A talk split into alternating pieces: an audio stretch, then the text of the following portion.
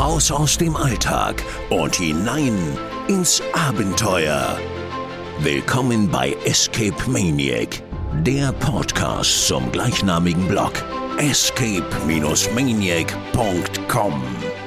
Für alle Fans von Escape Rooms, immersiven Abenteuern und Rätselspielen.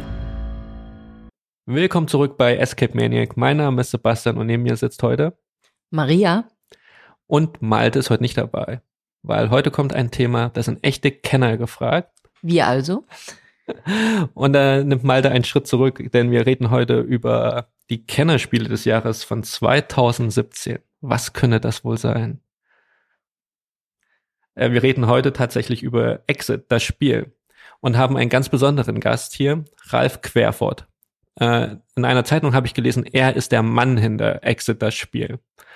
Äh, ob es so ist, wird er uns gleich selbst erzählen. Äh, hallo Ralf, grüß dich.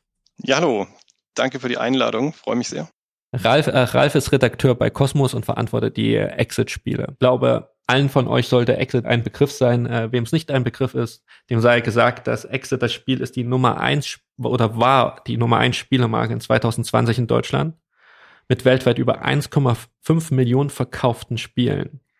Und tatsächlich äh, wurden mittlerweile seit 2016, seit dem ersten Exit, mehr als 12 Millionen Exemplare weltweit verkauft. Und Exit gibt es in 27 Ländern, unter anderem in Japan und Südkorea. Und momentan gibt es 21 unterschiedliche Exit-Boxen, außerdem noch Bücher für Kinder, Erwachsene sowie Exit-Spiele und Puzzleprodukte. Stimmt das, Ralf? Ja, das stimmt alles. Das stimmt alles. Ja, und noch, ein Ad und noch Adventskalender. Genau. Und ein Adventskalender. Ich habe es gesagt. Ich habe vorher gesagt, da fehlt noch Adventskalender in der Auflistung und wir haben überlegt, ob es das zu Puzzleprodukten dazugehört. nee, ist noch was ganz, was ganz eigenes. Also ja. Aber da hat, hat sich mittlerweile echt äh, was ganz Großes entwickelt. Äh, bevor wir kurz dazu kommen, was ein Spieleredakteur macht, äh, Ralf, äh, seid ihr von dem Erfolg, den Exit zurückgelegt hat in den letzten fünf Jahren, ihr feiert ja dieses Jahr auch fünfjähriges, äh, selbst überrascht gewesen? Ja, das auf jeden Fall. Das ist ähm, wie das abgeht und auch immer weiter sich gesteigert hat die ganzen Jahre über, das ist völlig unnormal. Also das ist, sage ich auch immer wieder, Exit ist kein normales Spiel in vielen, vielen Aspekten. Und ähm, wir haben am Anfang, als uns die Idee kam, schon so gespürt, okay, das könnte was richtig Cooles sein. Wir finden es total äh, genial und wir denken auch, das könnte draußen auch noch vielen Menschen gefallen. Aber wie es dann wirklich ankam und über den Kennerspielpreis und ähm, darüber hinaus, ähm, das war überhaupt nicht berechenbar. Gar nicht. Ich, ich finde ja ein ganz spannender Aspekt dabei ist ja, ihr seid ja fast gleichzeitig mit dem Escape Room Markt hier in Deutschland äh, entstanden. Also ihr seid ja 2016, habt ihr das Spiel rausgebracht und Escape Rooms gab es ja ungefähr seit 2014, also noch ganz frischer Markt. Ich glaube, ein Großteil der Leute hier in Deutschland hat noch gar nicht gewusst, was Escape Rooms eigentlich sind. Und äh, da hattet ihr, beziehungsweise wahrscheinlich auch du, äh, das richtige Näschen in dem Moment. Ja, das ging tatsächlich im Herbst 2014 los. Da habe ich in Stuttgart von einem der ersten Escape Rooms überhaupt, äh, also in Stuttgart, erfahren und ähm, das war allein schon von der Beschreibung, dachte ich mir, cool, das war ich sofort begeistert, das will ich machen. Und habe das gleich am nächsten Tag dann beim Mittagessen erzählt in der ja, Redaktionsrunde und unser Programmleiter war auch mit am Tisch gesessen. Und dann war wirklich schon, ähm, ja, sozusagen, ohne dass wir an meinem Raum drin waren, schon die Idee gekommen, ja, wenn das was wirklich Cooles ist, vielleicht könnte man da auch dann Brettspiele dazu machen weil Rätsel gemeinsam ähm, spielen, das, ähm, das ist nicht so abwegig auch für ein Brettspiel. Und dann war so die Idee geboren. Der, der Titel war auch sehr schnell klar. Das war für uns auch so, ja, Exit, das Spiel war sehr schnell irgendwie direkt im Kopf. Und dann, dann haben wir eben den ersten Raum auch gespielt als Weihnachtsfeier. Und der hat alles gehalten, was man sich vorher so vorgestell vorgestellt hat. Dieses Teamerlebnis, dieses wirklich äh, Adrenalin, die Begeisterung, jeder konnte sich einbringen. Und äh, ja, das war, das war wirklich super. Und dann war für uns klar, da, das wollen wir umsetzen, wenn es irgendwie geht. Ging dann so weiter, dass wir eben natürlich die, die erste Idee hatten. Und dann haben wir bei einem Spieletreffen oder Spielewochenende kurz Zeit später dann ähm, Inka und Markus Brandt getroffen. Und die haben uns dann so irgendwie mal nebenbei erzählt, dass sie demnächst vorhaben, in so einen sogenannten Escape Room zu gehen und waren da auch schon ganz neugierig. Und als wir dann zurückgekommen sind von dem Brettspielwochenende, haben wir dann in der Redaktion überlegt, ja, wir wollen eh ja, Spiele dazu machen, wir suchen eh noch Autoren und die logische Wahl war dann, Mensch, wir fragen mal Inka und Markus beim nächsten Treffen. Und dann zwei Monate später war das dann ungefähr beim nächsten Spieletreffen. Da äh, haben wir sie angesprochen und haben ihnen erzählt, ja, wir haben auch mitbekommen, dass ihr ja auch schon das vorhattet und äh, wie fandet ihr es und könntet ihr euch vorstellen, da mit uns Brettspiele draus zu machen? Und da hatten sie ja sofort Interesse, fanden die Idee super und haben direkt zugesagt. Und dann ging es weiter, dass wir so einen ersten Ansatz hatten, den wir ihnen vorgestellt haben, so als großes Hybridspiel mit fünf Kapiteln, fünf Abenteuern drin. Das heißt auch App gesteuert und so weiter. Haben dran getüftelt. Es gab einen analogen Prototypen von Inka und Markus davon. Der hat gut funktioniert in analog, aber wir haben dann gemerkt, als wir das dann immer weiter ja, dran arbeiten wollten und die Umsetzung ja finden wollten, das Digitale, dass das doch ähm, sehr, sehr aufwendig ist und sehr sich in die Länge ziehen würde. Und da habe ich dann irgendwann wirklich ja Bammel bekommen, dass wir unter Umständen zu spät damit rauskommen und andere vielleicht schneller sind. Und dann kam mir die Idee, komm, wir vergessen was mit App, wir machen das komplett analog, typisches Brettspiel in eine kleine Schachtel, zum wirklich äh, kleinen Preis, dass man das auch, auch mal einfach äh, ausprobieren möchte, ohne großes Invest und so. Und soll eben mit, mit ja, Karten sein, Karten gesteuert, ein kleines Rätselbuch, ein bisschen Teile mit drin, Kartonteile. Habe auch gleich gesagt, dass, dass ich es für, für super fände, wenn, wenn auch das Material, was drin ist, dann auch verändert werden kann, um dann so wirklich ganz besondere und außergewöhnliche Rätsel noch machen zu können. Und äh, wichtig war auch, dass es keinen Game Master sozusagen gibt, sondern dass wirklich alle gemeinsam gleichberechtigt mitspielen können.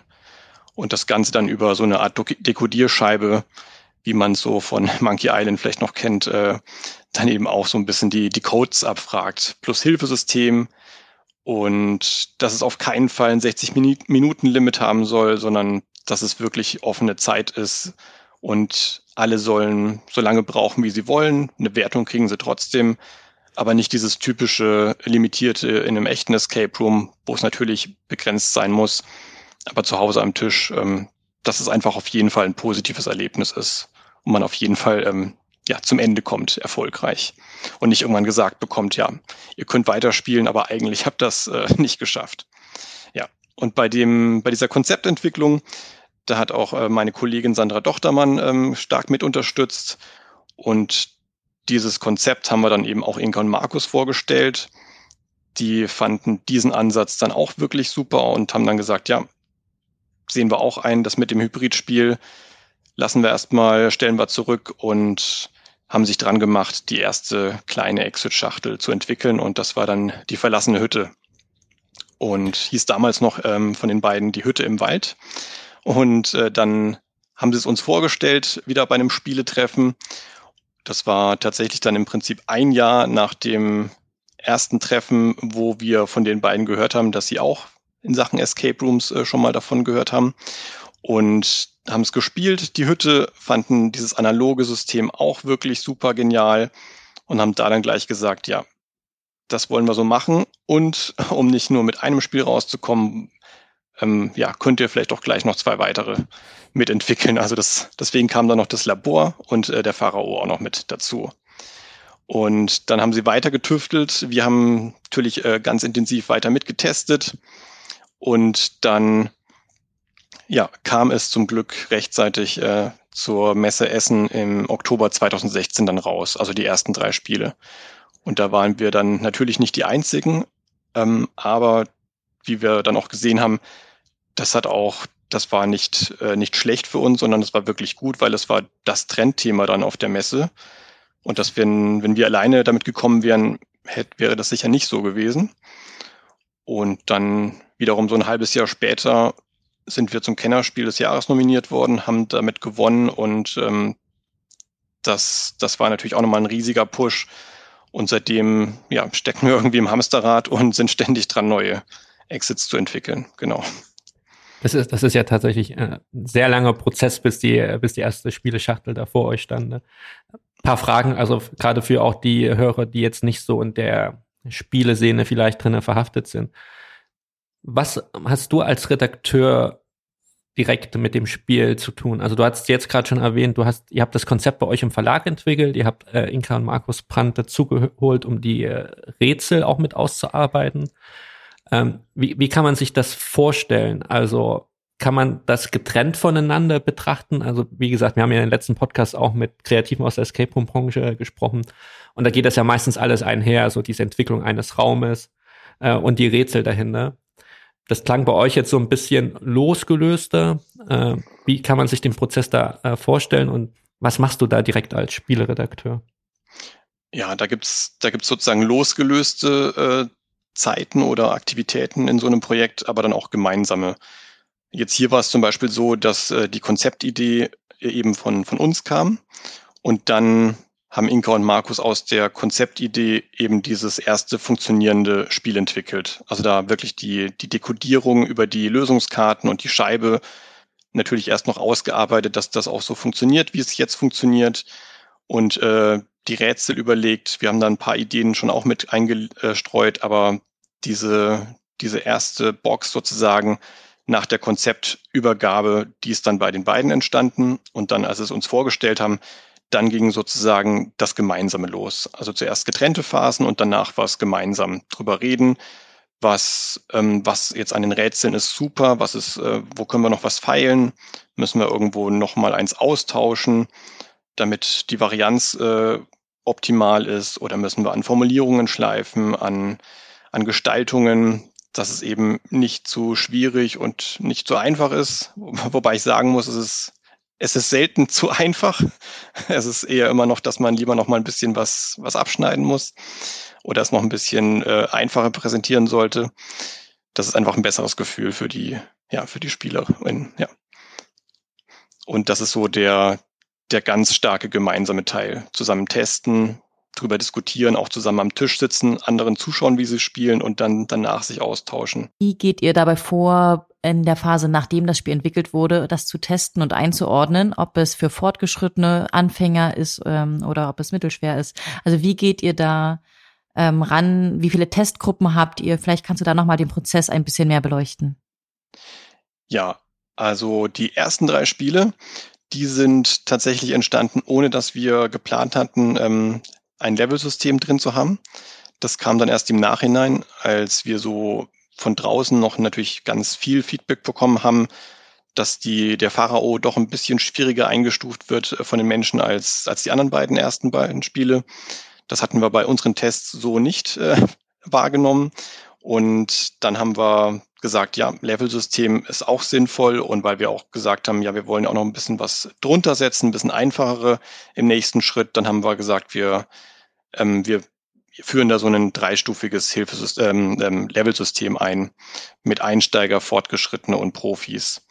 Und es ist jetzt so, dass die ersten drei Spiele im Nachhinein einsortiert wurden, aber ab dann haben wir alles schon sozusagen ähm, direkt zum Start also in der Planung der, der Spiele ähm, festgelegt, welches Level welches, welche Box haben soll. Und darauf zielen wir das dann auch genau ab, dass wir die darauf achten, dass die, die Rätsel entsprechend ähm, gut präsentiert sind. Wir wollen trotzdem originelle Rätsel drin haben, auch wenn es Einsteigerboxen sind.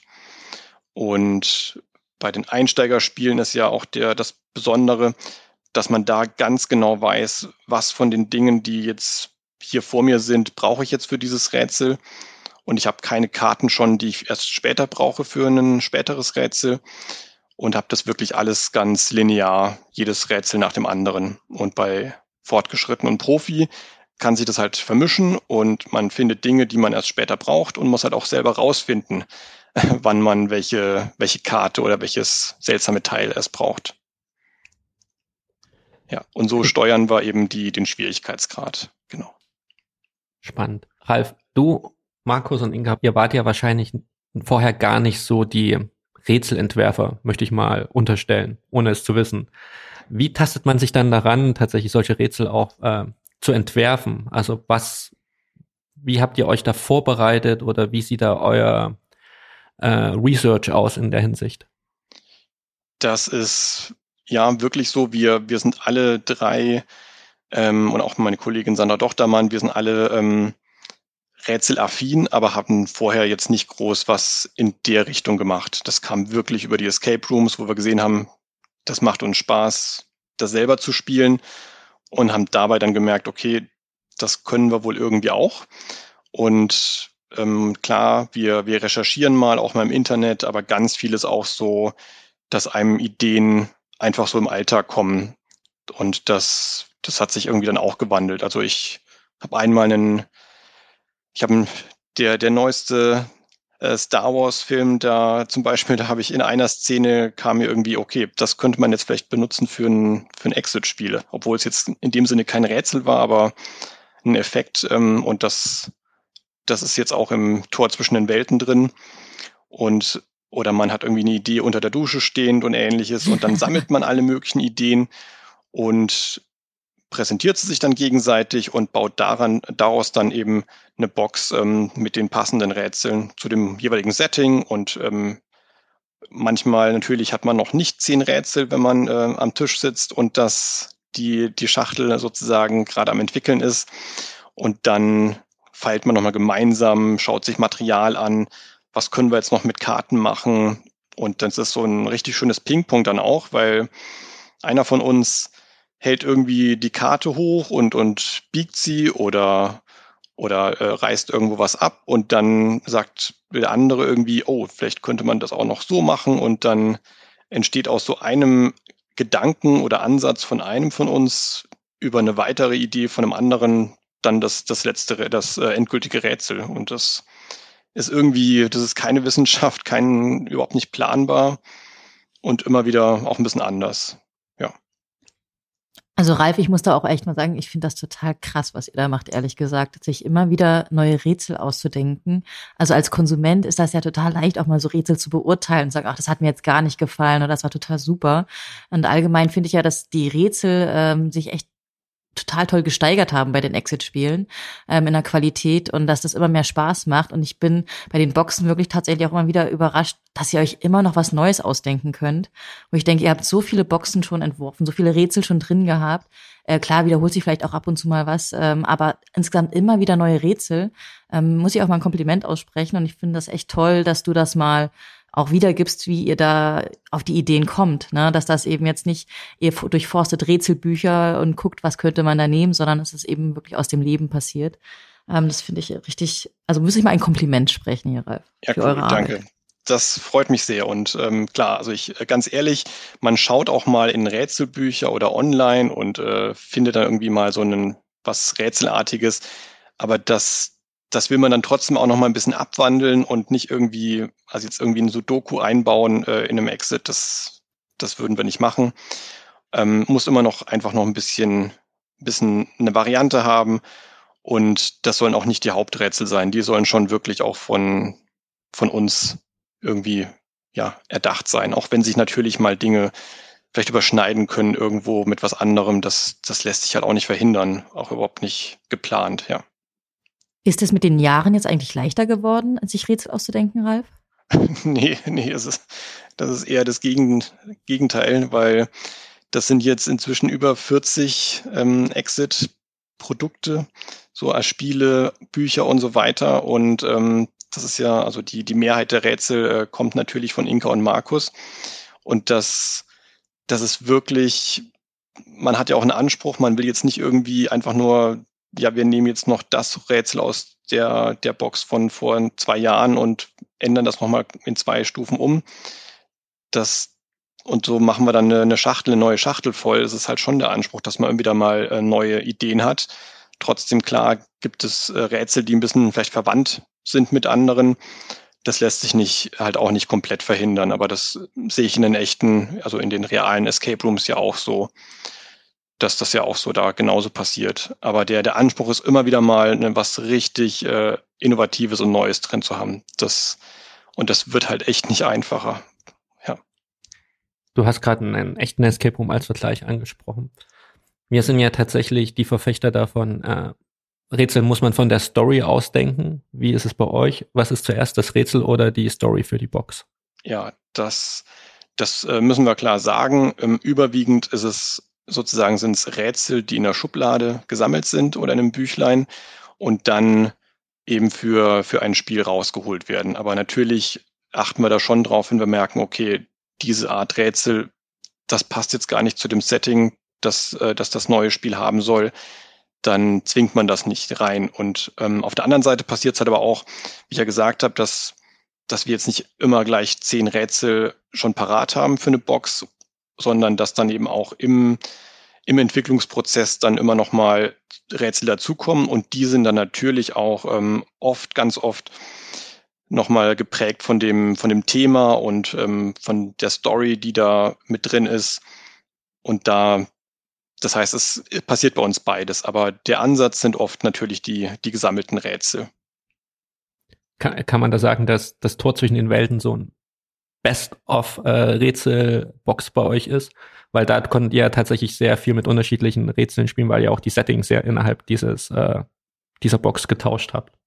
Ja, das war, also das war ja auch eins von den Boxen, wo ich wirklich voller Autor mit den beiden ähm, zusammen bin. Das heißt, wir haben es gemeinsam am Küchentisch ähm, von, von null an konzipiert, also jedes Rätsel uns überlegt und äh, auch die, in welche Welten wir reisen wollen und was so die, die Rahmenhandlung ist. Und die ist natürlich jetzt nicht irgendwie äh, ganz mit, mit unglaublichen Wendungen und, ähm, und sonstigen Geschichten, die man dabei erlebt, aber es ist eine schöne Rahmenhandlung, denken wir, und äh, führt einen dann wirklich durch die verschiedensten Welten. Und da, da haben wir dann eben auch die Mischung gehabt aus Rätseln, die, die vorher schon da waren, so, so wie das eine Star Wars Rätsel, wie ich es mal nenne, und dann andere Rätsel, die dann dabei beim Entwickeln noch dazugekommen sind. Genau bei dem Rätseln steht ja immer der große Elefant im Raum. Der größte Vorwurf, den eure Exit-Boxen ja bekommen, ist ja, dass sie nur einmal spielbar sind. Ich glaube, uns als Vielspielern ähm, ist es klar, warum. Natürlich äh,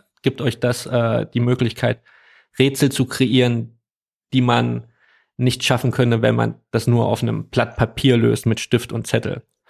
Ähm, aber ich glaube, die Kritik ist die letzten Jahre ein bisschen mehr abgeklungen. Oder wie hast du das wahrgenommen, Ralf? Ja, das ist also prozentual von dem, wie die Spiele angenommen werden, ist das wirklich absolut gesehen, sind es äh, ja, sind das schon einige Stimmen, die da kommen, aber relativ zur, zur gesamten Anzahl ist das wirklich ein, eine ganz kleine, ja, ganz kleiner Anteil. Und ähm, trotzdem, wir nehmen das hier ernst und wir, wir beantworten da jede Mail, die uns erreicht und versuchen dann ja auch zu erklären, warum wir das so gemacht haben, warum dass jetzt nicht irgendwie uns egal ist, dass wir da ähm, ein Einwegprodukt äh, rausbringen. Und wir, wir haben das ja wirklich am Anfang schon diskutiert ähm, im Team und haben da auch gesagt, ja, ist klar, das wird dann weggewor weggeworfen nach dem Spielen. Das ist, das ist ein Faktor. Aber wir sehen einfach das, was wir damit rausholen können, mit, dass wir Karten beschriften, äh, falten und so weiter das sind einfach Sachen möglich, äh, so haptisch, optisch. Darauf wollen wir nicht verzichten. Wir wollen wirklich das Maximale, was mit dem Material, was in dieser kleinen Schachtel äh, drin ist, einfach möglich machen. Das, da wollen wir uns nicht einschränken. Aber dabei, klar, wollen wir dann nicht irgendwie sagen, ist egal, was da weggeworfen wird, sondern das soll dann wirklich auch zu äh, 95 Prozent oder so Papier sein und Karton und das dann auch bitte FSC-Mix-Papier. Und wir wollen dann, dass diese Spiele auch unbedingt in Deutschland produziert sind. Also weil, also diese, diese Mischung, diese Verantwortung, die wollen wir eben schon dann leisten, weil uns eben das auch wichtig ist. Man muss sich halt auch einfach ganz klar entscheiden, was möchte man den Spielenden eben liefern. Und gerade bei dem Punkt Haptik ist es, glaube ich, schwierig, ein äh, Escape-Spiel zu finden oder ein Rätselspiel zu finden, wo man Haptik schaffen kann, ohne das Material irgendwie zu beanspruchen, glaube ich. Also deswegen, wie du sagst, man muss da einfach sich entscheiden, was soll das Erlebnis sein bei dem Spiel. Ja, das heißt, ich, ich habe auch absolutes Verständnis, wenn jemand sagt, nee, ich will für so einen sozusagen Luxusartikel, da will ich kein Einwegprodukt kaufen und deswegen ähm, ja, lasse ich die Finger davon und mir ist dann bewusst, ich verzichte auf diese ja, besonderen Rätsel oder vielleicht finde ich die auch gar nicht so besonders, kann ja auch sein. Ist ja jeder, wirklich, jeder hat seinen persönlichen Geschmack. Ähm, kann ich absolut nachvollziehen. Ich finde es nur mal ein bisschen schade, wenn es, wenn andere Spiele sozusagen, die ja, wo viel Kunststoff drin ist oder die aus Asien nach Deutschland ähm, erstmal geschafft werden müssen, dass die dann weniger kritisch bewertet werden, obwohl sie sicher nicht weniger nachhaltig sind. Das finde ich dann ein bisschen schade. Das ist unfair, den, den Vergleich, dass der nicht gezogen wird. Dahingehend möchte ich nochmal ähm, fragen, gibt es da noch irgendwelche Weiterentwicklungen in Zukunft in der Exit-Reihe, ähm, die also jetzt nicht nur auf das Thema Nachhaltigkeit abzielen, ähm, sondern auch mehr vielleicht das Thema App noch in den Fokus nehmen? Wir haben da ganz explizit auch mal ein Feedback bekommen ähm, von einem Spielenden, einer Spielenden. Äh, und sie hatte gemeint, dass sie die Känguru-Eskapaden zum Beispiel ganz großartig fand, weil da diese Hörspielelemente mit drin waren. Und ähm, da möchte ich gerne Ihre Frage weitergeben, ob denn noch mehr in diese Richtung geplant ist. Ja, also wir überlegen natürlich ständig, was, was können wir noch alles machen, welche äh, Varianten und äh, wie ich es ja vorher noch mal kurz erwähnt habe, die erste, der erste Ansatz war ja sogar was mit Hybrid und mit einer App. Aber mhm. wir sind da tatsächlich jetzt immer noch sehr zwiegespalten, das, weil wir jetzt auch ganz stark merken, die, die Hauptzielgruppe, die, die schätzen dieses Analoge ganz besonders, dass man diese kleine Box kauft, da ist alles drin, ich brauche noch Stifte, Papier und eine Schere und äh, kann dann loslegen und habe dann wirklich diese soziale analoge Zeit mit mit Freunden. Und das und die ja meine meine Handy kann ich dann einfach mal ausgeschaltet daneben lassen. Das ist das ist ganz wichtig und ein wichtiger Faktor, glaube ich auch, warum diese Boxen so also einer Faktor, dass die so erfolgreich sind. Und ich weiß natürlich, eine App kann nochmal neue ähm, Aspekte reinbringen und das, ja, die man natürlich dann gut nutzen kann. Aber wir würden sicher auch damit wieder Leute verlieren, die dieses komplett analoge ganz, ganz bevorzugen. Und wir haben ja so eine Zwischenlösung gefunden, dass wir den digitalen Timer in der Erklär-App haben, dass man auch wirklich ganz äh, bequem sich das Spiel erklären lassen kann mit der App und dass man dann so einen Soundtrack, ähm, ja, so einen atmosphärischen Soundtrack nebenbei noch hören kann, während man spielt der, der die Atmosphäre verstärkt, ähm, aber dass das eben komplett optional ist. Und dieser Schritt, was zu bringen, was, wo es eben nicht optional, sondern ähm, wirklich notwendig ist mit App, da überlegen wir noch weiter und vielleicht kommt da mal was, so als so eine Art Sonderprodukt, sich in der, in der normalen kleinen Schachtel, ähm, ist noch offen. Also wir, wir machen uns da viele Gedanken und das ist keine leichte Entscheidung, ja. Ich glaube, ich glaube, ihr habt das gleiche Problem wie die Escape Room Betreiber äh, in den Städten. Also es gibt ja Strömungen von Spielern, die Spielenden, die bevorzugen äh, eher so klassische Rätselräume. Und da ordne ich auch mal gerne eure Exit-Spiele ein. Das ist eben tatsächlich für Hardcore-Rätselenthusiasten auch gedacht. Ja? Also da ist es ja sehr limitiert oder runtergebrochen, die Story. Es gibt kaum, kaum immersive Elemente in euren Spielen. Ähm, da hast du natürlich andere Produkte am Markt, die wesentlich darauf eher geeicht sind, Geschichten zu erzählen. Ähm, trotzdem frage ich mich, fühlt ihr euch manchmal mit dem Konzept, was ihr jetzt habt, limitiert und würdet gerne, habt, hattet auch schon Ideen, wo ihr sagt, das ist so eine tolle Idee oder so eine spannende Idee, die würden wir gerne umsetzen, aber innerhalb dieses Exit, das Spielkonzepts, gerade in den kleinen Schachteln, äh, passt das nicht? Mm, es ist eher so, dass wir natürlich immer wieder mal überlegen, wie, weil wir diese, diesen Punkt natürlich äh, hören und auch total verstehen, ein bisschen mehr Story reinzubringen. Allerdings, sobald wir Story reinbringen, ein bisschen mehr, so zum Beispiel wie bei den Känguru-Eskapaden, wo dann doch ja immer wieder zwischen den, ähm, ja, auf den Seiten was vorgelesen wird, dann kommt eben gleichzeitig ähm, zwar Begeisterung von der einen Seite, aber auch ganz verstärkt Negatives. Oh, da ist so viel Text drin und äh, das unterbricht uns beim Rätseln und dann, das heißt, dann, dann stören wir damit sozusagen wieder die, die gemeinsam vor allem sich auf die Rätsel stürzen wollen und trotzdem so eine, zumindest so eine hintergrundspannende Geschichte dabei erleben wollen. Also jetzt einfach nur die, ihr müsst hier raus äh, Geschichte, das das wäre wieder zu wenig. Aber uns ist klar, dass wir da jetzt auch nicht die, den Fokus auf die Story legen. Und ähm, da wir aber das ja auch gesehen haben und da ich auch ganz persönlich ähm, Story- und Abenteuerspiele äh, wirklich äh, ganz besonders spannend finde, haben wir dann ja auch diese Adventure Games rausgebracht und die wiederum, die setzen den Fokus auf, auf die Story, dass man wirklich in eine Geschichte eintaucht, dass man selber Entscheidungen treffen muss, äh, die dann die Geschichte beeinflussen kann, wo dann aber auch natürlich äh, Rätsel mit drin sind, aber die sind eher im Hintergrund, ein bisschen kleinere, nicht ganz so originell und ganz so ausgefallen wie bei den Exit-Spielen. Aber da ist eben dieser, dieser Fokus auf die, ja, auf die Story. Und dann vor ein paar Jahren habe ich dann ja auch die, das erste Escape Tales Spiel von Board and Dice äh, gesehen, das Awakening.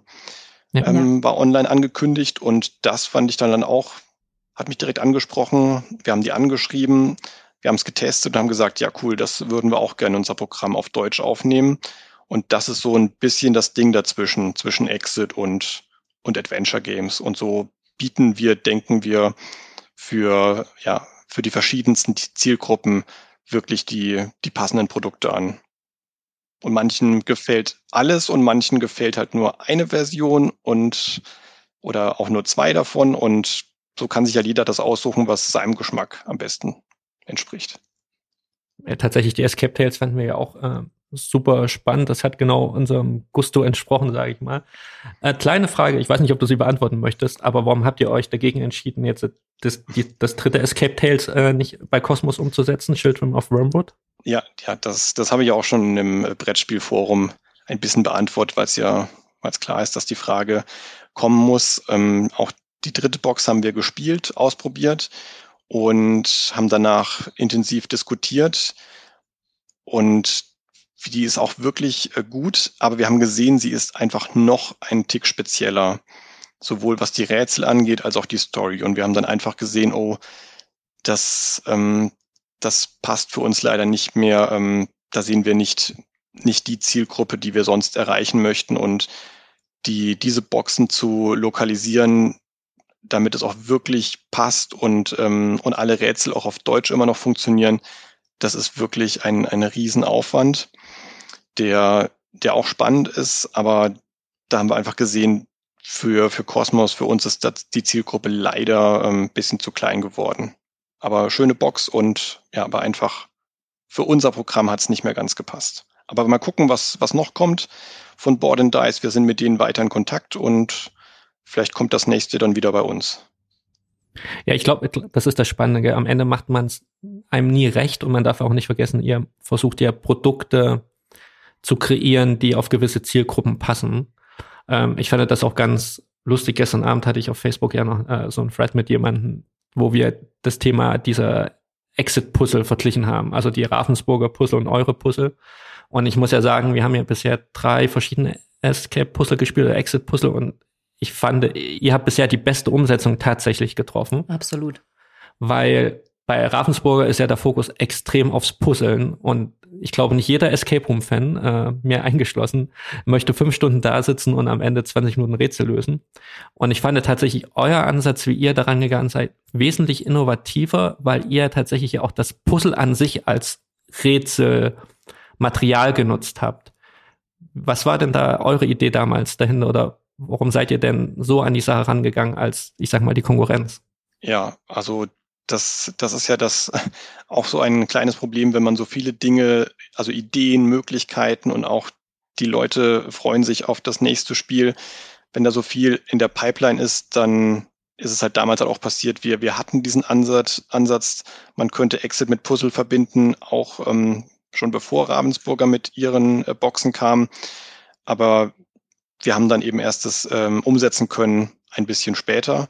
Und da war uns aber wichtig, dass wir den Exit-Kern sozusagen wirklich bedienen weiter und da dann eben den Puzzle-Faktor mit drin haben und ähm, sozusagen diese Puzzle-Liebhaber dann auch mit treffen, aber dass das nicht einfach nur ein sozusagen ja ein Puzzle sein soll und danach wird gerätselt, sondern dass und dass, dass die Puzzleteile oder was man damit macht, dass das auch wirklich so ja noch ganz besondere Dinge wieder, wieder ermöglichen soll an Rätseln. Und das halt auch so eine Mischung ist aus Spiel und Puzzle. Deswegen sind unsere halt auch wirklich als ähm, Spiel plus Puzzle benannt und nicht ähm, ja als Exit-Puzzle.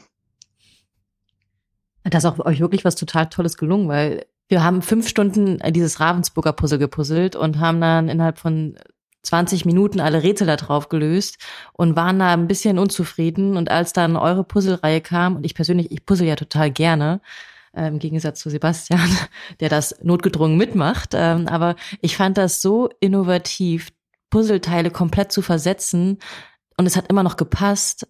Ähm, also das war für mich richtig, hat mir richtig viel Freude gebracht, äh, diese Spiele zu spielen. Und ich kann die auch nur jedem empfehlen, selbst wenn er nicht gerne puzzelt. Das hat echt Spaß gemacht. Vor allen Dingen sind kleine Puzzle, das muss ich noch mal kurz erzählen. Es sind halt mehrere kleine Puzzle drinne, die man dann, je nachdem, wie weit man in der Story vorwärts kommt, dann puzzeln darf. Und das macht halt auch angenehm, weil man puzzelt da maximal 20 Minuten an einem Puzzle, glaube ich. Also würde ich jetzt behaupten, dass man da nicht unbedingt länger braucht. Wir hoffen, dass eure Testgruppen nicht schneller waren als wir. das Feedback haben wir tatsächlich auch bekommen, dass dies immer alles schwieriger ist, als, äh, als es draufsteht. Dass es irgendwie immer alles länger dauert als, als geplant. Ja, das, Aber, das, ähm, das kann ich ja. euch auch nochmal so aus dem Nähkästchen vielleicht erzählen. Wenn ich jetzt heute das nochmal machen könnte, sozusagen das erste, die erste Box nochmal beschriften könnte, würde ich draufschreiben, keine Ahnung was, 50 bis 120 Minuten und nicht nur bis 90. Das ist, ja, aber das, das konnten wir damals halt auch leider noch nicht so wirklich wissen. Und es ist mir aber auch ganz wichtig, die Leute sollen einfach so lange spielen und so lange brauchen, wie sie wollen. Und wer sich unter Zeitdruck setzen will, soll das so spielen. Und wer entspannt äh, rätseln will, der soll das bitte so machen. Das ist, geht nicht um mhm. irgendwelche Rekorde. Ja. Seht, seht ihr euch da eigentlich immer noch im Kennerspielbereich? Also ihr habt ja tatsächlich einige Exits rausgebracht, wie der verwunschene war es der verwunschene Wald, ja, oder die drei Fragezeichen Haus der Rätsel, die auch tatsächlich für jüngere Zielgruppen geeignet sind. Und ich bin ja ein großer Fan davon, unsere kleine Tochter, die jetzt sechs geworden ist, tatsächlich auch so an das Thema Escape Rooms und Rätsel ranzuführen. Äh, ich habe mit ihr ja auch äh, unter anderem die Kids-Version von Exit, das Buch Das Geheimnis der Piraten, zusammen gelöst. Also ich habe vorgelesen und sie durfte dann bei den Rätseln unterstützen.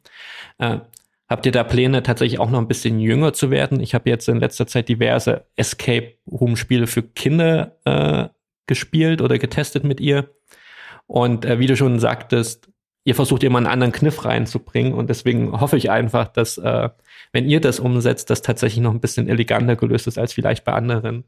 Weil natürlich Kinder ja auch ganz andere Anforderungen an ein Spiel haben. Ja? Ich rede auch vom Aufforderungscharakter von so einem Spiel. Also es muss natürlich irgendwie ein griffiges Szenario sein, mit dem sich jüngere Kinder identifizieren können? Oder seht ihr das irgendwo eine Untergrenze, die wesentlich höher liegt als sechs beziehungsweise acht Jahre? Es ist eine schwierige Frage. Wir, wir haben ja die fortgeschrittenen Profis, das sind ganz klar so Kenner, Erwachsenenspiele, wo dann vielleicht auch Jugendliche natürlich mitspielen können. Und die Einsteigerspiele, die ab zehn losgehen und sicher auch, wenn jemand ein bisschen geübter ist oder in einer richtig spieleaffinen Familie aufwächst, dann wird auch ein acht-, neunjähriger da schon mit gut mitspielen können. Aber nochmal drunter sozusagen wirkliches Kinderspiel. Das haben wir ja mit dem Kids Codebreaker probiert. Das war eine eingekaufte Lizenz von einem französischen Verlag. Diese große ja. Box mit dem großen ähm, elektrischen Schloss. Und da, das war eben auch wirklich kindgerecht und das, und das ist halt dann sozusagen für Kinder so ab, ab sechs, sieben, acht, aber es hört dann halt auch wieder auf. Das heißt, so ab neun ungefähr ist das dann halt dann nicht mehr so spannend und das zu kommunizieren, dass das jetzt wirklich ein reines für, für Kinder Exit ist und gleichzeitig die, die, die Rätselcleverness bietet, aber trotzdem auch für äh, weiterhin ein Kinderprodukt und lösbar ist, das ist halt echt eine, eine große Herausforderung, aber die, die diskutieren wir auch ganz stark ähm, in Richtung sozusagen Kids noch weiter zu gehen als, als Spiel. In, bei den Büchern ist es ja schon ein bisschen mehr so, wobei Bücher haben immer noch mal ein bisschen vom, wegen des Lesealters, eigentlich immer noch so ein, zwei Jahre ähm, ein höheres Alter als der vergleichbare äh, Level beim Spiel. Das ähm, ist halt da die Herausforderung. Und im Spielebereich, wir, wir überlegen dran, aber wir wollen halt auch da nicht einfach nur, ja, zu simple Rätsel reinbringen, die dann, die dann vielleicht gar nicht mehr so richtig dem, der Exit-Marke, dem Kern sozusagen entsprechen. Anderes schwieriges Thema äh, bei diesen Escape Room Spielen ist ja das Thema, ich sag mal, 3D. Also das Räumliche. Gell? Es gibt ja auch einige Produkte auf dem Markt, äh, die sich daran versucht haben, Escape the Box oder das verfluchte Puppenhaus. Äh, wie steht ihr dazu? Also bisher, uns haben solche Spiele bisher nicht getaugt, obwohl man natürlich als Escape Room Spieler erwartet, dass wenn etwas äh, wesentlich räumlicher ist, es dem es der Escape Room Erfahrung am nächsten kommt.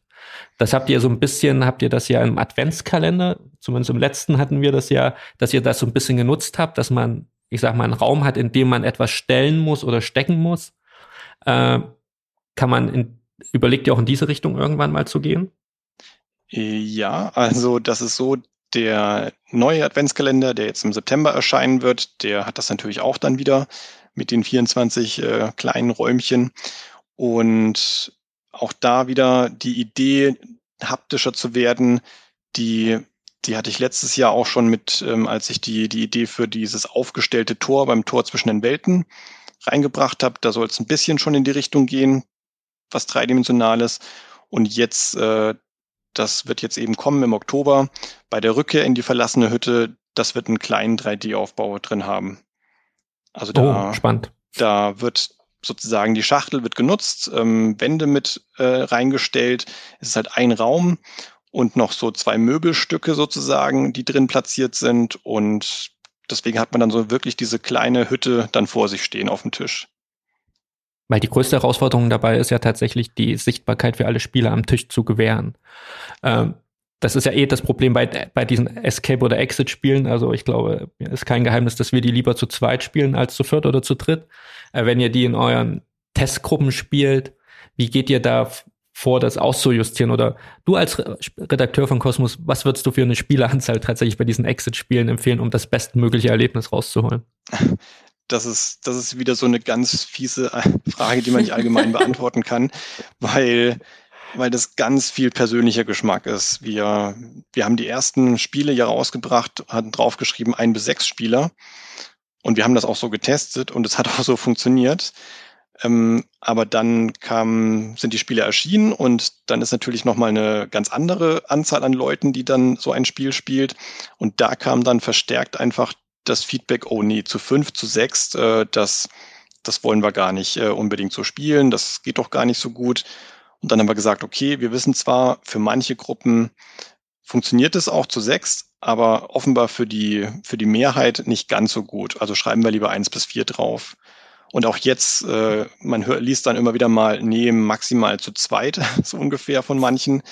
Und andere sagen aber, nee, funktioniert super zu viert. Wir spielen das am liebsten immer sozusagen mit einem befreundeten Pärchen. Die haben da gar kein Problem mit.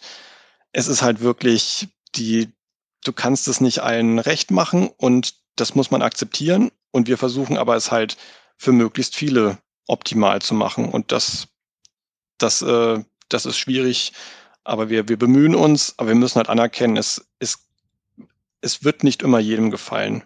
Sowohl ja. bestimmte Rätsel als auch Spielerzahlen und so weiter. Und das ist okay, das, das muss man einfach akzeptieren, ja. Ich denke, was auch viel interessiert, äh, weil du auch das immer wieder ansprichst, dass ihr das testet. Wie kann man denn Testspieler bei euch werden? Gibt es da eine Möglichkeit, kann man da euch anschreiben? Also ich hatte ja, ihr hattet ja während der äh, Corona-Krise letzten Jahres, habt ihr aktiv auf in den Social, Social Media, habt ihr tatsächlich nach Testspielern gesucht, die ihr beobachten könnt, glaube ich, über äh, Videokonferenz. Äh, wie, wie hat es geklappt? Funktioniert das oder setzt ihr doch dann lieber wieder auf äh, Testspieler vor Ort? Das äh, wollen wir wieder machen. Das ist auch wirklich, das hat uns letztes Jahr ganz schön äh, getroffen und ganz schön in, in Zeitnot gebracht, weil das alles natürlich noch länger dauert die, die Spiele verschicken, Termin finden und so weiter. Und äh, bisher, die letzten Jahre davor, waren unsere Haupttests natürlich auch so im Freundeskreis und Bekanntenkreis oder im Verlag, ähm, aber auch ganz, ganz viel eben bei so Spieletreffen, wo 100 oder sogar auch mal 300 Leute sind und man dann an drei Tagen einfach mit 12 oder 15 Gruppen eine Box immer wieder durchspielt. Und man hat dann halt so viele Erkenntnisse, kann zwischendurch sogar mal ein bisschen vielleicht was ähm, abändern am Spiel und dann gleich wieder ausprobieren, ob es jetzt besser funktioniert. Und dieses intensive an drei Tagen eine Box so richtig äh, ja, auf Herz und Nieren testen, das ist halt dann weggefallen. Und dann mussten wir Dann mussten wir auf das Digitale gehen per Zoom und haben überlegt, ja, komm, dann wir lassen die Leute da auch noch sozusagen, wer, wer möchte, ähm, einen Aufruf starten und äh, geben sozusagen auch den, den Fans, ähm, den Spielern was zurück, dass die auch wirklich mal mit dabei sein können direkt und nicht nur immer die, äh, die da direkt bei den Spieletreffen dabei sind. Und das war mega spannend, das war total schön mit denen zu testen, haben super Feedback bekommen. Aber es war, es war schon ein bisschen was anderes. Also man war halt nicht so direkt am Tisch, man hat nicht exakt so die, die Emotionen und die Reaktionen mitbekommen. Also ein bisschen was ähm, weniger, aber zum Glück mit der Erfahrung, die wir davor schon hatten und äh, ausreichend vielen Tests, glaube ich, haben wir es trotzdem gut hinbekommen. Und das ähm, setzt sich jetzt auch immer noch fort. Ja, aber wir haben wir haben wirklich jetzt auch sehr viele Zuschriften bekommen, natürlich Menschen, die mit uns äh, testen wollen. Und äh, ja, das ist, wir, wir sind, muss ich aktuell sagen, ziemlich gut versorgt. Es ist, ich, fällt mir schwer, aber das ist ähm, noch, noch weitere Tester. Wir freuen uns, aber dann, dann äh, versinken wir noch mehr in der und wissen nicht, wie wir auswählen sollen. Ja, das glaube ich. Gerade wenn man so erfolgreich ist äh, und äh, man das Gefühl hat, dass man auch was mitgestalten kann, dann wollen wir wahrscheinlich auch viel mehr äh, tatsächlich auch beim Testen dabei sein. Du, Ralf, äh, ich weiß von dir, du bist ja auch selbst begeisterter Escape Room Spieler. Und ähm, wie viele Escape Rooms hast du denn bisher gespielt? Äh, ja, das ist äh, Das ist so, ich stehe bei 99 und das seit über einem Jahr. Das ist ja, wir alle, wir sind alle stehen, wir sind alle vom Jahr stehen geblieben, ja, Ralf. Das ist. Aber, bei 99 aber mit der Nummer so, ist das natürlich hart. Ich hatte halt schon wirklich äh, ganz fest geplant, ähm, ja, demnächst kommt die 100 und ja, und das steht jetzt still, aber dafür sind äh, um die 20 Online-Räume dazugekommen. Ja, aber und ich hoffe also, auch demnächst mit Impfung und, und so weiter wird das auch dann wird auch die 100 geknackt, vielleicht noch dieses Jahr. Hast, hast du denn einen Wunschraum für die 100? Ich hatte damals äh, mir ganz fest vorgenommen, in die in den zweiten Teil von die Legende der äh, Legende der Zauberakademie bei Finest Escape in Nürnberg die 100 voll zu machen, weil ich den ersten schon sehr sehr gut fand und das auch so in der bei mir in der fränkischen Heimat äh, eben auch ist. Ja, mal gucken. Inzwischen haben die auch noch x weitere Räume äh, gebaut und ich habe meine Liste ist auf über 40 angewachsen, was äh, was to plays sind oder unbedingte to plays. Ja. Mal gucken, was es dann wird. Und hat sich durch deine Erfahrung mit den Spielen, die du gespielt hast, dein äh, Blick auch auf die Spiele geändert, die ihr entwickelt? Es ist immer noch immer weiter eine Entwicklung und immer wieder neue Impulse, die man bekommt. Ähm, ganz klar. Also das ist nicht, dass man irgendwie sagt, ja, wir haben das damals äh, gut gemacht und wir müssen da überhaupt nichts dran ändern. Das, das wäre, glaube ich, auch sehr falsch. Und sowohl das machen ist bei den echten Escape Rooms ja auch genauso da. Man muss Dinge ausprobieren, ein bisschen neue Ideen haben, ähm, wie jetzt eben so ein 3D-Aufbau mal reinbringen oder, oder zum Beispiel, das war eigentlich schon in einer relativ frühen Box bei der verbotenen Burg. Da da hatte ich über irgendwelche Gespräche mit irgend mit Escape Room Menschen hatte ich die Idee, ähm, ja, es wäre doch cool, in, mitten im Spiel eine Entscheidung treffen zu müssen. Und dann muss man sich auch entscheiden, will man die goldene Truhenseite öffnen oder die schwarze? Ohne irgendwelche Anhaltspunkte und je nachdem, welche man öffnet, kriegt man halt auch ein anderes Rätsel ausgespuckt. Und ähm, ja, storymäßig war da damals nicht äh, weiter noch groß was drin, aber es war einfach so eine Entscheidung. Ähm, einfach wollen wir jetzt diese düstere, dunkle oder die, die goldene öffnen. Und solche Impulse, die können auch mal reinkommen von, von realen Räumen oder Diskussionen mit, mit äh, Escape Room-Machern. Ja, ich, stimmt, ich erinnere mich dran. Aber wie du schon sagtest, am Ende die, ging die Story dann gar nicht großartig weiter. Nee, Aber per se ist ja das, das ist ja auch die, die früheren Spiele, die haben tatsächlich auch, ähm, da ist die Story, das ist ganz klar im Hintergrund und sie ist auch heute noch jetzt nicht das Entscheidende in den Spielen, aber wir, wir versuchen schon so stärker ähm, eine Geschichte zu erzählen und eine, mit ein bisschen Wendungen und ein bisschen eine Überraschung drin. Ähm, ja, das, auch das haben wir eben gesehen und gelernt, dass wir das ohne Textmassen äh, reinzubringen, weil wir dann ja eben wieder zu viele Menschen äh, dann wieder verärgern, weil die Zeit verlieren durchs Lesen. Ja, und diese Balance reinzubringen, das ist uns wichtig, ja. Hast du denn eigentlich ein Lieblingskind? Man soll ja keine Lieblingskinder haben, aber hast du ein Spiel, wo du sagst, das hat dir am meisten Spaß gemacht bei der Entwicklung oder mit dem Ergebnis äh, bist du am meisten zufrieden? So, also natürlich sind es die, wo ich auch direkt als äh, voller Autor mit dabei, dabei bin. Das sind so meine, meine Highlights ganz klar. Und da ist für mich zum einen die, die unheimliche Villa. Das war das erste, wo ich äh, ganz, äh, ganz komplett mitgewirkt habe als Autor. Das ist in Erinnerung geblieben. Und ähm, jetzt auch der, der Raub auf dem Mississippi, weil da einfach noch so ein, zwei Out-of-the-Box-Ideen drin sind, die, ja, die gefallen mir weiterhin. Ja. Raub, äh, Raub auf dem Mississippi und äh, der Tod im Orient Express, da seid ihr tatsächlich neue Wege gegangen. Also da habt ihr ja das erste Mal auch so diese eher Deduktionselemente mit reingebracht, wie man sie in Krimi-Spielen kennt. Ähm, ist da in Zukunft mehr geplant, dass ihr auch in diese Richtung geht, wo man jetzt gerade, also Krimispiele sind ja gerade auch, ich sag mal, der heiße Scheiß gefühlt. Äh, es bringt ja viele Escape Room Betreiber bringen ja selbst mittlerweile diese klassischen Detektivspiele raus. Ähm, Detective damals, bei, was bei Pegasus oder Portal Games erschienen ist, auch großartiges Detektivspiel. City of Angels, was jetzt kommt. Ähm, das bietet sich ja an. Natürlich ist immer so schwer, ein bisschen die Balance zu halten zwischen klassischem Escape Game, wie ihr sie macht mit den Exit-Spielen und den äh, und, Detekt und der Detektivgeschichte. Aber ihr habt ja tatsächlich äh, tatsächlich zwei Vertreter gehabt, wo das gut funktioniert hat. Plant ihr auch in die Richtung noch etwas zu machen? Ja, unter normalen Umständen wäre das Ding sogar schon wahrscheinlich bei euch auf dem Tisch äh, liegend, aber ein bisschen Verzögerung gab's und es müsste jetzt diese oder nächste Woche erscheinen.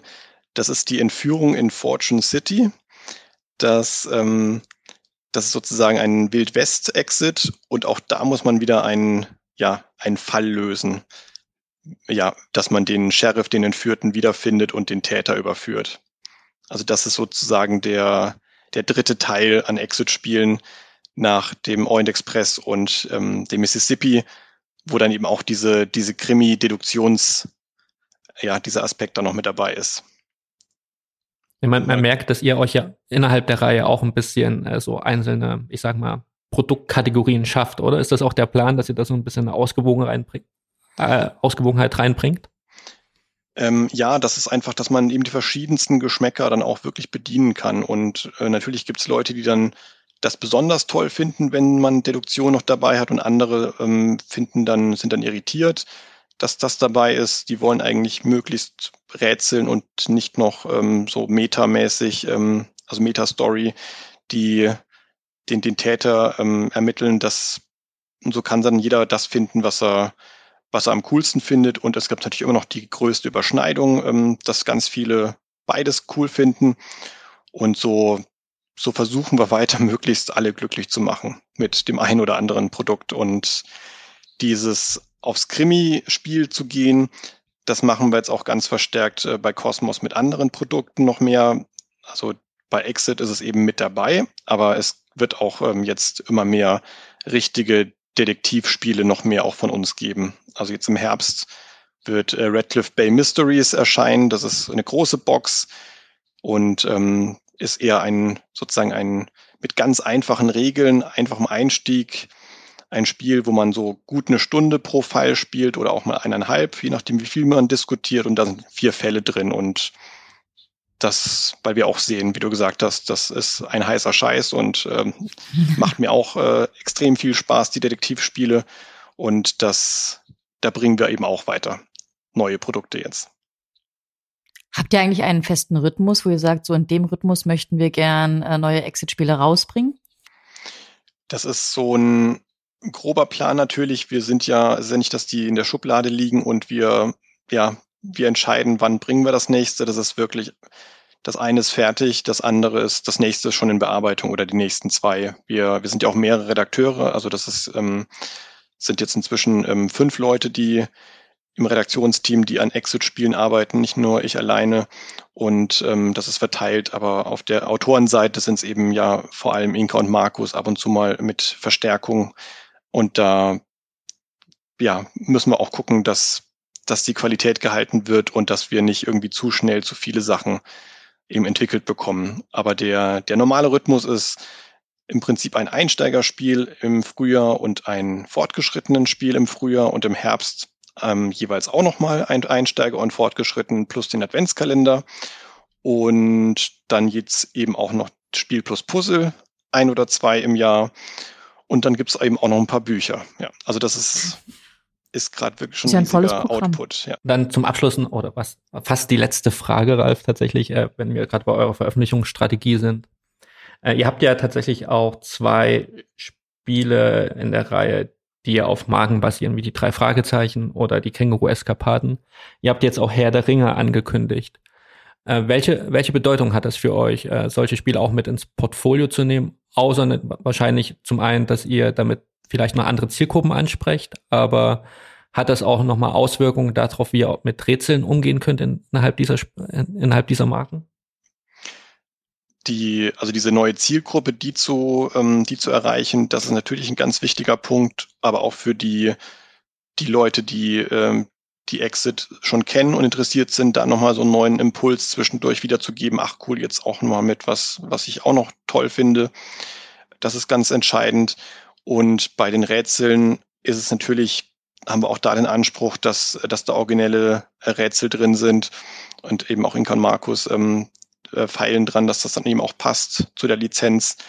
Aber natürlich ist es jetzt auch nicht leichter mit ähm, ja, einem Lizenzgeber hinten dran noch ja, besondere Rätsel zu oder die, die Rätsel zu machen. Es gibt ja immer noch da auch einen Freigabeprozess. Also das kostet immer noch mal extra, extra Aufwand und Zeit. Ja. Wahrscheinlich, wahrscheinlich so, ich glaube, dass die Checkpot-IP oder der Brand ist, worauf alle warten, ähnlich wie bei Escape Rooms. Da funktioniert das Thema auch immer super, ist Harry Potter. Ähm, ihr habt ja auch Harry Potter Spiele bei euch im Verlag. Äh, vielleicht gibt es in naher Zukunft da auch mal was äh, für die für die Rätselfans, weil Harry Potter ist ja auch im Escape Room, im realen Escape Room immer wieder ein Thema, wo Leute gerne spielen hingehen. Und du hast ja auch gesagt, die Zauberakademie hatte ich ja auch geflecht bei Finest Escape in Nürnberg.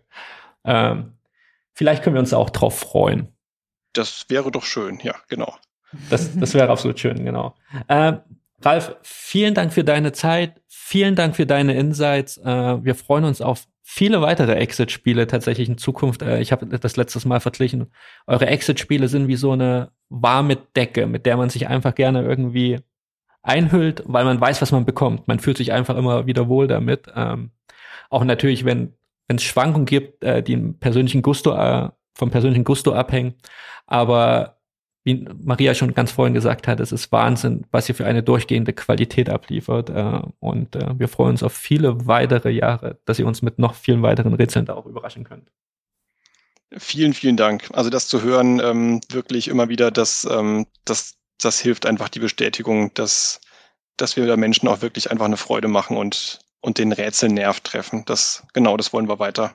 Uns macht selber Spaß, also das ist ja wirklich wir sind selber begeistert ähm, von Rätseln und das, das wollen wir eben auch zeigen.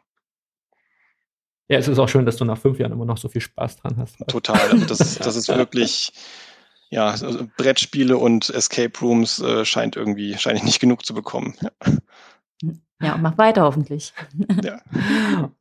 Und zu, und zu guter Letzt, wir sind ja ein Escape Room Blog, ein Escape Room Podcast. Ähm, was ist denn bisher dein absoluter Lieblingsraum, den du unseren Hörern, Hörerinnen empfehlen würdest noch zum Abschluss?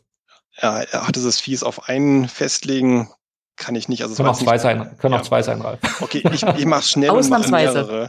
Also wirklich The, The End bei Dark Park, ähm, Amsterdam Catacombs, ähm, die beiden Ernie Hudson Räume, Brandon Darkmoor, Lost Treasure, die Time Run Räume damals noch und eben auch die Zauberakademie. Ja, das, das sind total, so meine. Ich bin total, bin total neidisch, du hast Time Run gespielt. Ich habe es nie geschafft, nach London zu kommen. Ja, das war ein Aber, unglaublich glücklicher Zufall, dass ich die noch spielen konnte, bevor die dicht gemacht haben. Aber wirklich, die waren ganz weit damals auch schon vorne mit dabei. Krass, ja. Ja, aber da hast du, glaube ich, die ganz großen Räume genannt, äh, die man in Europa spielen kann. Äh, dem ja, kommen wir auch wenig hinzuzufügen. Ein paar fehlen mir noch doch. Ja, es gibt ja hoffentlich auch in Zukunft immer noch weitere tolle Räume und äh, der hundertste. Der hundertste steht ja aus bei dir, Ralf. Genau, genau. Ich, ich werde es euch dann lass, berichten, ja. Wollte ich gerade sagen, lass, lass, uns dann wissen, welcher es geworden ist und wie er dir gefallen hat. Ähm, nein, vielen Dank, Ralf. Ähm, war schön mit dir zu sprechen und äh, wir freuen uns auf vieles, was noch kommen mag. Danke. Mach's Danke gut. auch. Ciao, ciao. Tschüss. Tschüss. Das war Escape Maniac, der Podcast zum gleichnamigen Blog escape-maniac.com. Für mehr Infos schau auf unserem Blog vorbei. Wir freuen uns, wenn du auch das nächste Mal wieder dabei bist. Bis dahin, gutes Entkommen.